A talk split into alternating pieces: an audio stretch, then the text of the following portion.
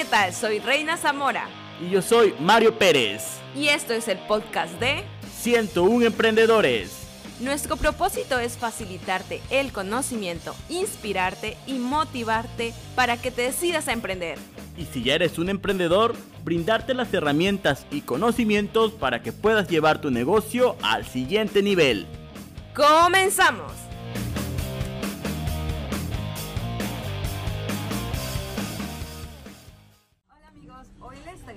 Traemos un tip que nosotros usamos bastante en la cuestión al momento que estamos emprendiendo, sobre todo a la hora de hacer reuniones o incluso de trabajar.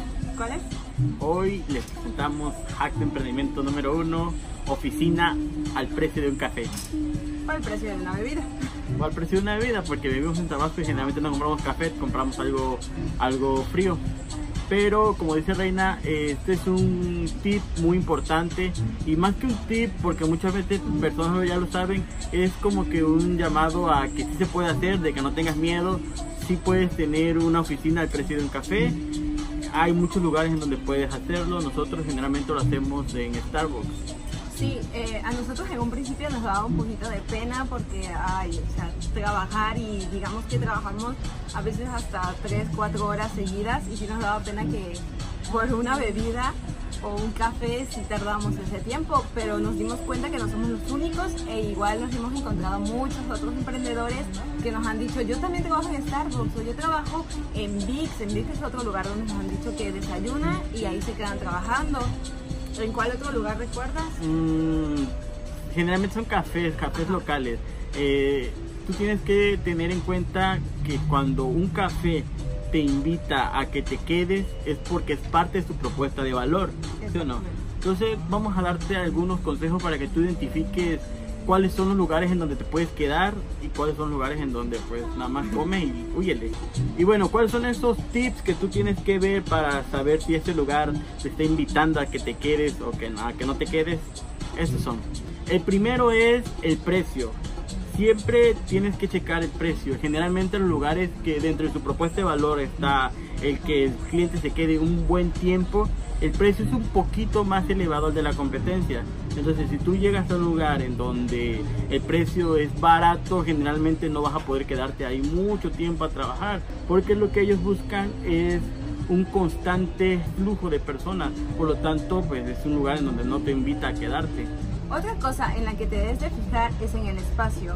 Si el espacio, por ejemplo, es muy chiquito, están las personas todas amontonadas, obviamente es un lugar donde no te invita a quedarte, donde te dice tienes que estar aquí solamente un momento e irte o solamente es para que llegues a buscar tu bebida y te vayas. Si el lugar en cambio es amplio, hay mesas, hay lugares donde te puedes acomodar y trabajar, eh, te está invitando claramente a que te quedes y a que pases un buen rato, un rato agradable, ya sea trabajando o con amigos. Otra cosa que tienes que tener en cuenta a la hora de checar si un lugar es bueno para quedarse a, a, trabajar o no es el ambiente. Generalmente los lugares que te invitan a quedarse, los lugares que dentro de su propuesta de valor está que tú te quedes un buen rato, tienen un ambiente agradable tanto en música como en aire acondicionado. Si ves que hay música muy muy alta, quiere decir que ese lugar tal vez no es para que trabajes, a lo mejor es para que pases un buen momento con tus amigos, pero no es para que te quedes a trabajar. Y si el calor está insoportable o no hay calefacción, si, si hay frío, no hay calefacción, pues también es un lugar en donde no te está invitando a que te quedes. Bueno, ¿y por qué les recomendamos nosotros Starbucks? Porque aquí es donde nosotros mayormente trabajamos y hemos tenido una muy buena experiencia, nos han tratado bien, nos han hecho sentir bien, no como en otros lugares que te quedas un rato y ya te están viendo o ya te están tratando mal como para que te vayas, en cambio aquí no. Aquí te corren con la mirada. Exacto, y por lo general es en todos los Starbucks, así ha sido en todos, no importa en dónde hemos estado, siempre nos han tratado muy bien. Y es que esto es porque ese es su modelo de negocio, así está el Starbucks. En un principio fue hecho para que las personas conocieran el café italiano y se relacionaran con él.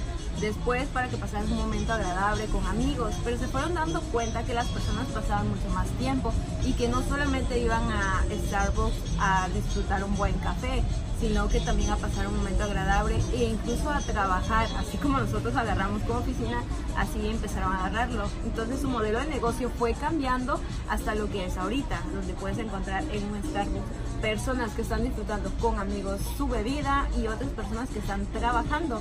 Puedes llegar a ver hasta reuniones de oficina en, un Starbucks y eso es sumamente genial porque ya no están solamente en un nicho, ah, sino que tienen a dos o tres nichos diferentes les funciona bien para todos.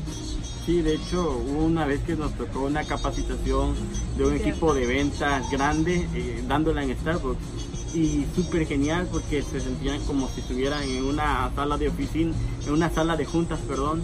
Y la verdad que el ambiente era muy chido y te, contagias del ambiente de trabajo, te contagias del ambiente, ves a personas que están eh, en su computadora trabajando, están platicando, escuchas ideas de negocio, escuchas tecnología, escuchas creatividad y eso te motiva, realmente es lo más parecido a un coworking que no es un coworking. Bueno, y ahora, ¿cuáles son las razones por las que tú necesitarías recurrir a estos lugares, ya sea Starbucks, ya sea Vips o cualquier lugar que te permita trabajar? Son varias. La primera y la más evidente es porque no tienes oficina. Eh, si no tienes oficina, esta es una buena opción para que sustituyas tu oficina. Dos, si no tienes oficina pero trabajas en casa y sientes que en tu casa no rindes, que tal vez el home office te cuesta mucho, te quedas en pijama todo el día y, y como que, oh, pues esta es una muy buena opción. Y otra opción sería cuando quieres hacer una reunión con un cliente y no quieres verlo precisamente en tu casa, que es tu oficina. ¿No? Y ya con esto se ve muy formal, o sea, vas a un café, hacen la práctica, la práctica es del negocio, o él te práctica del negocio o de la estrategia, y así hablas. O incluso yo he visto que personas se entrevistan en Starbucks. Sí, hay entrevistas, perdón que te interrumpa, pero esto me sorprende también, hay entrevistas de trabajos y Sí, ahí hacen su entrevista y ves que llega la persona, se siente y pasa uno, pasa dos, pasa tres personas y así lo entrevista. Entonces es una muy buena opción para romper la rutina por si no tienes oficina, por si quieres hacer algo diferente. La verdad que eh, cualquier lugar en donde puedas trabajar es una muy buena opción. Así es, y pues recuerden que como emprendedores tratamos de optimizar eh, nuestros recursos lo mejor posible. Y si dentro de nuestros recursos está tener una oficina al precio de un café, obviamente que lo vamos a ocupar y lo vamos a ocupar para bien. Y disculpen si el audio se escucha así medio feito, es porque estamos, tenemos justamente la bocina aquí arriba de la música. Y bueno, pues eso ha sido todo por este hack. Vamos a seguir compartiéndole todos aquellos hacks de emprendimiento que vayamos descubriendo, aprendiendo, conociendo de otras personas. Realmente lo que queremos es compartirles todo, todo, todo. Aprender a utilizar en la mayor medida nuestros recursos también recordamos que tenemos una tienda online donde podemos comprar camisas como la que carga ahorita Reina.